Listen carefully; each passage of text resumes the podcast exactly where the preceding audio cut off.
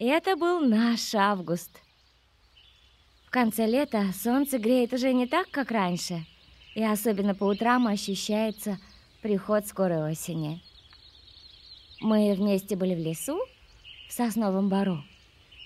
Даже не верится, насколько мы были поглощены друг другом. Даже не замечали разлившейся в воздухе прохлады.